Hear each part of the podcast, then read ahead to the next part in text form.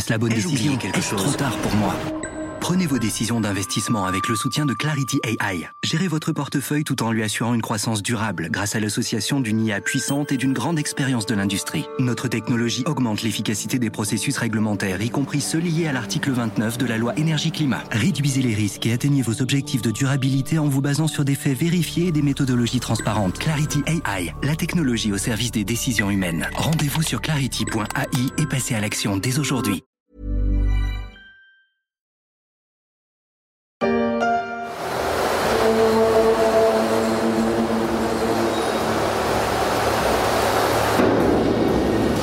Le bruit et la fureur des hauts fourneaux, c'est là que se fabrique l'acier notamment. Ils sont mis en musique dans le documentaire allemand qu'on entend, sans parole, et ça donne un spectacle dramatiquement esthétique. Ce ne sont pas mes mots, mais ceux du commentaire d'un internaute posté sous la vidéo.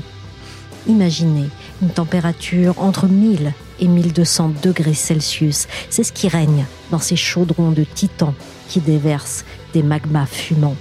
C'est fascinant, mais c'est très polluant.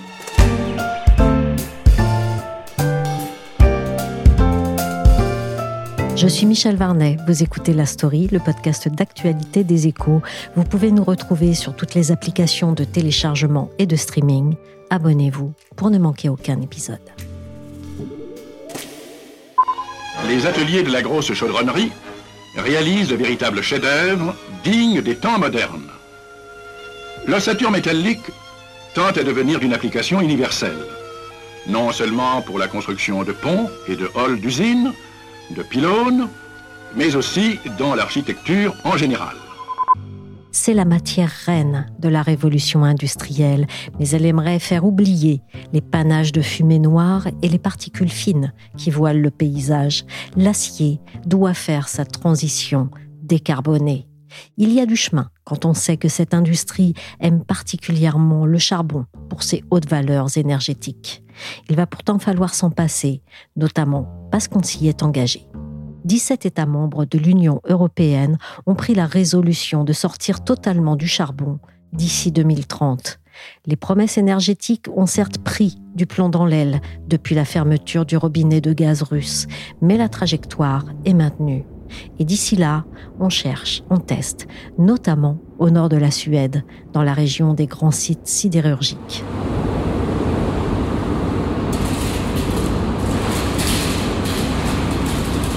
À Luleå, un petit bâtiment propre et neuf détonne dans le paysage des usines fumantes. C'est pourtant lui qui suscite l'intérêt du monde entier. Anne Fetz s'y est rendue en reportage pour les échos. Je lui ai demandé ce qui se jouait dans ce bâtiment. Alors en fait, c'est un projet très intéressant. Euh, c'est un peu l'avenir de la sidérurgie qui se joue là-bas. Il y a trois entreprises suédoises. Il y a euh, un aciériste qui s'appelle SSAB, un groupe minier qui s'appelle LKAB et un énergéticien qui s'appelle Vattenfall. Donc les trois se sont mis ensemble pour se lancer dans la fabrication d'acier sans carbone. Donc ils ont démarré ça en 2015 en se disant qu'ils allaient devoir euh, changer leur façon de produire de l'acier pour qu'elle soit plus compatible avec le réchauffement climatique. Donc ça c'est le projet hybride que je suis allée voir il faut savoir que pour produire de l'acier euh, de façon traditionnelle dans un haut fourneau, normalement on part du charbon et c'est un procédé qui émet en moyenne 2 tonnes de CO2 par tonne d'acier produite. Donc c'est énorme. Donc du coup, la sidérurgie génère entre 7 et 9% des émissions de CO2 dans le monde. Donc c'est énorme. Et donc un beau jour, Monsieur Martin Pey, que j'ai rencontré, qui est directeur technique chez SSAB, il s'est dit qu'il fallait faire autrement pour produire de l'acier. Et c'est possible? Oui, c'est possible. Alors, bon, déjà, c'est fait de façon euh, traditionnelle, de façon assez simple, en recyclant de l'acier dans des fours électriques. Donc, on prend de la ferraille, on la chauffe. Et là, donc, c'est décarboné si l'électricité utilisée est décarbonée. Mais si on n'a pas d'acier à recycler, on peut fabriquer de l'acier à base d'hydrogène. Donc, c'est ce que le projet hybride a réussi à faire pour la première fois au monde. Donc moi, je suis pas chimiste, hein, mais ce que j'ai compris, c'est que pour faire de l'acier, il faut normalement du fer quasiment pur. Et donc pour extraire l'oxygène qu'il y a dans le minerai de fer, hein, Normalement, dans un haut fourneau, on fait ça avec du charbon. Et là, le procédé qu'a utilisé Hybride, c'est de le faire avec de l'hydrogène. Donc, on prend le minerai de fer, on le met dans une grande tour, on injecte de l'hydrogène chauffé par le bas, et ça, ça provoque une réaction chimique qui fait que l'oxygène du minerai de fer se combine avec l'hydrogène qu'on injecte pour faire de l'eau. Et donc, ce qui sort de l'unité qu'on appelle de réduction directe, c'est d'un côté de l'éponge de fer, donc du fer pur, ou presque, et de l'autre de l'eau. Alors après, ça dépend aussi d'où vient l'hydrogène. Là, à Luleå, on l'a fabriqué avec de l'électricité complètement décarbonée, soit de l'hydroélectricité, soit de l'électricité éolienne, avec un processus d'électrolyse de l'eau. Donc du coup, ben, toute l'opération s'est faite sans CO2.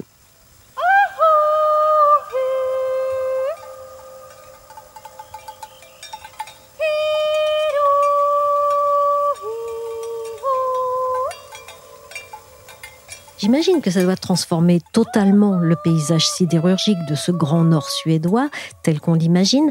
Anne, à quoi ressemble un haut fourneau du futur?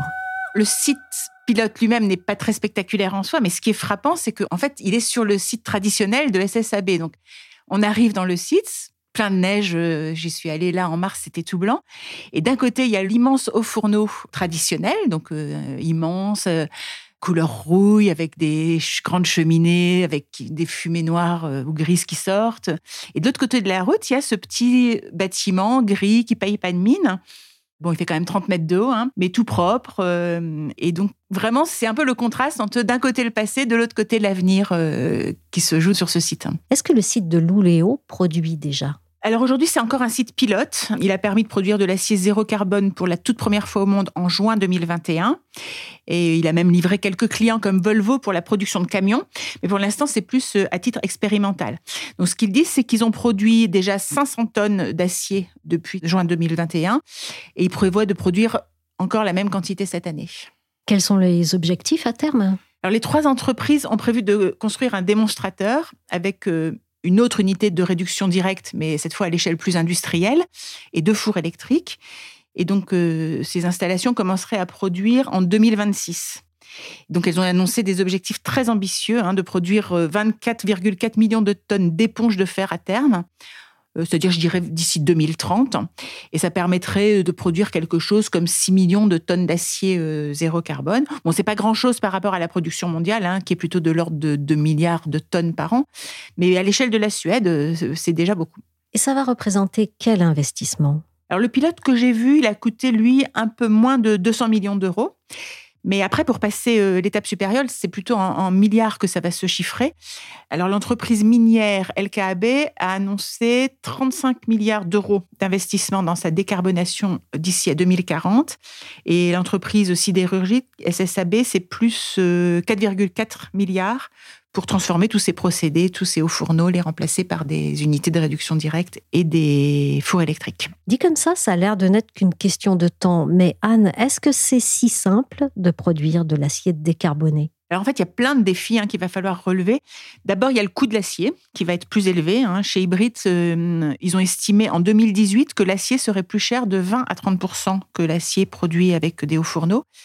Bon, alors la différence se réduit avec euh, la hausse du prix du carbone ou bien euh, les, coûts logistiques. Hein. Par exemple, le SSAB, ils importent aujourd'hui leur charbon d'Australie. Mais bon, il faudra quand même que les clients acceptent de payer un, petit surcoût.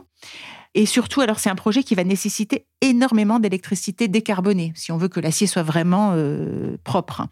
Donc, ce que j'ai pas dit, c'est que l'entreprise minière qui extrait le minerai de fer, elle, elle veut se décarboner en électrifiant tous ses procédés. Et il faudra aussi de l'électricité pour l'hydrogène, pour fabriquer l'hydrogène avec l'électrolyse de l'eau. Ensuite, il en faudra pour fondre le minerai de fer et produire de l'acier. Donc, euh, ils ont calculé que pour l'ensemble du projet suédois, ils auraient besoin de 70 TWh par an. C'est la moitié de toute la consommation électrique de la Suède aujourd'hui. Donc, euh, même si aujourd'hui le pays consomme pas toute l'électricité qu'il produit, ils en exportent un peu. On voit bien qu'il va falloir aussi de nouvelles capacités de production énormes. Et donc ça, déjà, ça commence à, poser un peu des problèmes politiques euh, en Suède. Ça fait un peu grincer des dents, euh, notamment parce que les entreprises sont publiques. Et donc, ça veut dire que ces investissements énormes vont devoir être faits avec l'argent des contribuables. Donc oui, on peut dire que c'est pas encore gagné, même en Suède, où quand même un certain nombre de conditions favorables sont réunies. Mais ce n'est que le début d'une longue série. D'autres méga-projets sont attendus. Des aciéries qui fonctionnent à l'hydrogène plutôt qu'au charbon. Des mines de fer dont la plus grande du monde qui disent adieu aux énergies fossiles. Des serveurs Internet qui fonctionnent à l'énergie renouvelable. La Suède prétend inventer ici un nouveau modèle, une industrie lourde, zéro carbone. De quoi faire envie au monde entier. On l'entend dans ce reportage d'Arte, la Suède est déjà avancée dans les industries du futur, mais est-ce qu'elle est seule sur ce type de projet dans l'acier? Alors en fait, Hybride, ce sont les premiers à avoir produit de l'acier euh, sans carbone et pour l'instant, c'est encore les seuls. Mais il y a plein de projets similaires un peu partout euh, dans le monde et notamment en Europe tous les industriels euh, européens qui savent qu'ils vont plus pouvoir produire de l'acier aussi carboné s'y mettent. Donc il y a ThyssenKrupp, Tata Steel, il y a aussi ArcelorMittal. Ils ont annoncé qu'ils voulaient convertir la plupart de leurs hauts fourneaux en Europe d'ici à 2030, notamment les hauts fourneaux français également. Donc oui, il y a beaucoup de projets, mais bon, avec à chaque fois les mêmes questions que pour euh, le projet hybride, hein, euh, le coût de l'acier, mais aussi les investissements, euh, les besoins en électricité qui sont énormes. Donc pour l'instant, il y a beaucoup de projets, mais il reste encore à transformer. L'énorme atout de la Suède, hein, c'est son énergie décarbonée et pas très chère, notamment dans le nord. Alors le mix électrique de la Suède, c'est 30% de nucléaire.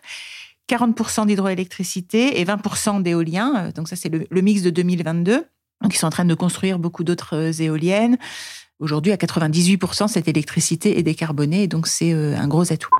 Notre maison brûle. Toutes les décisions publiques seront désormais arbitrées en intégrant leurs coûts pour le climat. Le réchauffement annonce des conflits. Make our planet great again. En France, les projections sont de 45% d'énergie renouvelable à horizon 2030, avec une neutralité carbone en 2050, sachant que l'on a traversé une année 2021 où les émissions sont reparties à la hausse et une année 2022 où elles ont stagné plutôt que diminué comme elles le devraient. Alors le gouvernement veut accélérer dans la bonne direction. Le 8 novembre 2022, il a réuni à Bercy ceux qui peuvent nettement faire pencher la balance du CO2, à savoir les dirigeants des 50 sites les plus polluants de l'Hexagone. L'idée c'est du gouvernement, c'est d'engager les 50 sites les plus émetteurs de CO2 en France à réduire drastiquement leurs émissions. Mathieu Quiret est chef du service entreprise aux échos. L'intérêt pour l'État de faire ça, c'est de réduire rapidement les émissions euh, euh, de la France parce que ces 50 sites qui sont des cimentiers, des aciéries, etc., représentent 11% des émissions de CO2 de la France. Donc euh, ça permet de concentrer l'effort sur euh, quelques sites et en échange de cela, l'État s'engage à apporter une aide qu'il citait à l'époque et qui a été répétée récemment, de 5 milliards euh, provenant du plan France Relance, auquel seraient ajoutés 5 milliards euh, supplémentaires. Cinq mois plus tard, Mathieu, comment cela se traduit-il? Le gouvernement a réuni les industriels concernés par ces 50 sites pour faire le point avec eux. Pour l'instant, ça ne sera traduit pas par des choses très concrètes. Ce qui est certain, c'est que la grande majorité des industriels euh, jouent le jeu, sont venus à la table des négociations, euh, discutent avec l'État, ont conscience qu'il faut agir. Il y a des engagements qui sont euh, au coup par coup, site par site. On voit bien que chaque industriel est prêt à tester des choses, expérimenter, mais pour l'instant, on n'a pas l'assurance que le plan se déroulera. Mais il y a des objectifs. Alors, les objectifs, c'est d'obtenir de ces 50 euh, sites qu'ils réduisent de moins 44% d'ici à 2030 leurs émissions. À terme, c'est même 85% d'ici à 2050. Alors, vous me direz, des engagements à 2050, ça n'engage que ceux qui veulent bien y croire, mais en tout cas, à 2030, ça va vite arriver. Moins 44%, c'est quasiment la moitié des émissions. C'est quand même considérable puisque ça voudrait dire euh, l'équivalent de la rénovation euh, thermique de 10 millions de logements c'est l'équivalent de sortir 10 millions de véhicules thermiques du parc français. Donc on est quand même sur des masses euh, très importantes. Ça permet encore une fois d'être très efficace en agissant sur peu d'acteurs et peu de sites. C'est la vertu de ce plan qui quand même découle d'objectifs, encore une fois, européens et, français. Et donc c'est plutôt une traduction euh, nationale d'un plan plus global. Quels sont les grands secteurs concernés et comment avancent-ils vers la décarbonation? Alors, les grands émetteurs, ces 50 sites, euh, sont finalement assez concentrés hein, sur les secteurs euh, les plus émetteurs. Donc, ce sont les aciéries qui, euh, lors de la production de l'acier, consomment énormément d'énergie, mais le procédé lui-même dégage du CO2. C'est le cas aussi pour les producteurs de chaux, par exemple, de ciment. Ce sont à chaque fois des industries qui, en tant que consommateurs d'énergie, produisent beaucoup de CO2, mais aussi en tant que fabricants, euh, dans leurs procédés, dégagent du CO2. Donc, on trouve aussi dans l'industrie agroalimentaire euh, des procédés qui demandent beaucoup de chauffage, donc de l'énergie. Hein. par exemple les amidonneries, ce sont les, betteraviers, tous ces secteurs qui chauffent beaucoup, hein, que ce soit de l'acier, de la nourriture. Alors la façon de réduire les, émissions de CO2, ben, il y a pas mal de technologies, pas mal d'approches. Les plus évidentes, c'est le cas par exemple dans l'agroalimentaire, c'est de remplacer des énergies euh, très émettrices euh, comme le gaz, comme euh, le charbon, par de la biomasse, par exemple, des chaufferies qui fonctionneraient au bois ou avec des coproduits de leurs industries. Hein. Les, betteraviers, par exemple, imaginent d'utiliser la pulpe de betterave pour chauffer leurs procédés. Donc ça, c'est efficace. L'investissement dans une période où les énergies sont chères peut être assez simplement rentable. Là où c'est beaucoup plus compliqué, c'est pour des, procédés euh, plus complexes dans les aciéries, dans les cimenteries, dans la chaux. Euh, c'est de changer complètement le procédé pour que ça dégage moins de CO2. Les aciéries, par exemple, euh, vont utiliser de l'hydrogène pendant le procédé pour dégager beaucoup moins de CO2. Il y a aussi l'idée de remplacer des, fours qui utilisent du gaz par des fours électriques. Donc ça, ce sont des investissements qui sont importants aussi dans les cimenteries, euh, c'est faire du ciment vert. Ça, ça existe déjà sur le papier, dans des pilotes industriels, mais euh, à grande échelle, euh, c'est pas évident. Donc il y a un tas de technologies à, tester. Et surtout, le, nerf de la guerre, c'est quand même la rentabilité. Et là-dessus, tout reste à prouver. Moi, ce que je veux, c'est dire très simplement qu'il y a un modèle français de réussite que nous avons un avenir si nous savons tenir ensemble trois grands objectifs. Le climat, l'industrialisation et la souveraineté. Et que ces trois-là sont d'ailleurs le fruit de notre histoire, de ce que nous avons appris ces derniers mois et de ce qui doit dessiner notre cap à venir. On vient d'entendre un extrait du discours d'Emmanuel Macron, c'était donc le 8 novembre, devant les représentants des 50 industries les plus émettrices. Mathieu, dans ces objectifs, quels sont les obstacles et les défis de la décarbonation de l'industrie? Ils sont de deux ordres essentiellement. D'abord la rentabilité de toutes ces technologies, de tous ces nouveaux procédés. Ce sont des investissements très importants. Euh, une aciérie, c'est plusieurs milliards, hein, jusqu'à 3-4 milliards pour la décarboner. C'est ce qu'étudie ArcelorMittal, c'est à peu près les volumes qu'il avance. Donc, euh, pour rentabiliser ça, eh bien, euh, ça veut dire euh, d'abord vendre des produits plus chers, des produits verts plus chers. C'est pas simple d'expliquer ça à ses clients qui ils auront des produits plus vertueux mais, mais plus chers. Alors, ça arrivera probablement à terme parce que ça va devenir un élément différenciant dans, par exemple, les politiques européennes pour favoriser les produits verts. Il y a par ailleurs dans l'équation économique toute la question des quotas carbone qui sont euh, au niveau européen de moins en moins gratuits. Donc ça veut dire que les gros émetteurs doivent euh, payer de plus en plus cher les, quotas. On parle actuellement de, 100 euros, ça montera euh, sous 10 ans peut-être à 150 euros la tonne de CO2 émis. Donc dans ce cas-là, ça peut alléger l'équation financière de retirer ces taxes-là pour un industriel. Et puis, il y a un tas de leviers financiers pour justifier cette décarbonation. Par exemple, les euh, investisseurs, les prêteurs, euh, au fur et à mesure, les, banques, euh, etc., seront de plus en plus vigilants sur les projets d'investissement. Et c'est certain que ce sera de plus en plus difficile de présenter des, des investissements non verts. Donc, il y a cette question économique qui est importante. Et puis, il y a l'autre volet qu'on voit déjà euh, poindre dans les projets d'acierie verte, euh, dans un tas de sujets de décarbonation, c'est qu'il va falloir électrifier l'économie. On le sait pour l'automobile, mais l'industrie, ça va être pareil. Tous ces procédés qui euh, émettent moins de CO2 font appel à beaucoup d'électricité.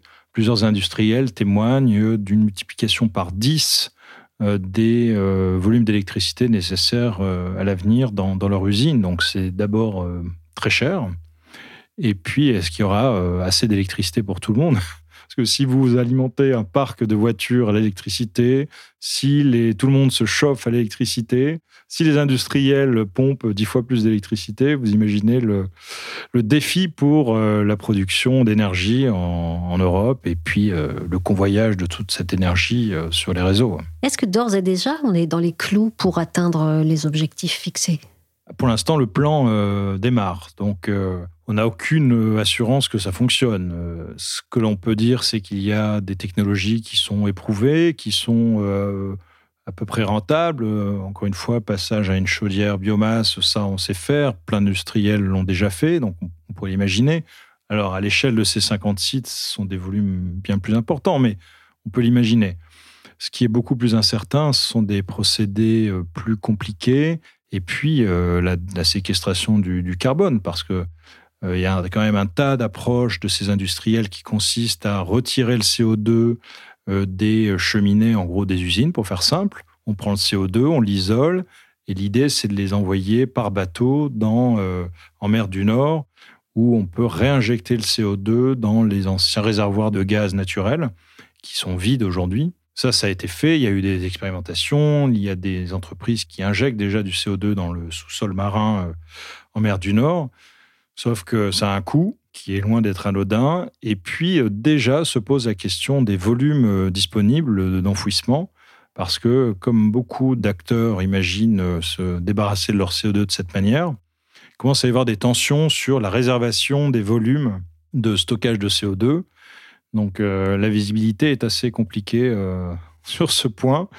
Donc voilà, il y a énormément d'obstacles en vue et euh, bon, simplement, il y a quand même une direction, une volonté politique au niveau européen ou au niveau français de quand même d'avancer très fortement dans cette direction.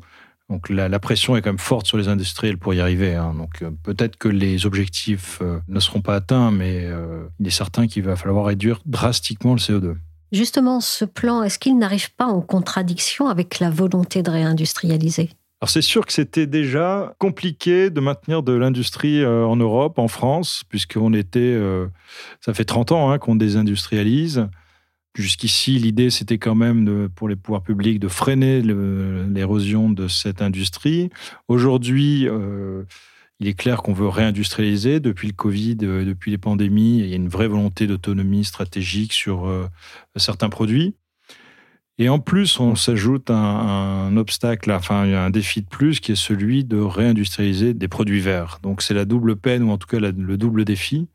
C'est pas de nature euh, à, attirer forcément facilement des industriels qui doivent supporter des coûts supérieurs en, France, et en plus euh, euh, des coûts augmentés par les, les questions de décarbonation. Mais on peut se dire quand même qu'à terme, de toute façon, le marché européen sera très très largement verdi que ce soit au niveau des produits ou des façons de produire, et que euh, cette double exigence, c'est-à-dire produit en, Europe, produit en France et produit de façon verte, ça deviendra euh, indispensable. Donc, on peut se dire que la marche est très haute dans un premier temps, mais que dans un deuxième temps, elle est euh, indispensable pour qui voudra s'imposer sur les marchés européens. Donc, c'est un peu le pari que fait l'Europe, sous pression tout de même d'une petite question qui est le réchauffement climatique. Merci à Mathieu Quiret, chef du service entreprise des échos, et merci à Anne Fetz, journaliste spécialiste de l'environnement aux échos. La story s'est terminée pour aujourd'hui. Cet épisode a été réalisé par Willigan.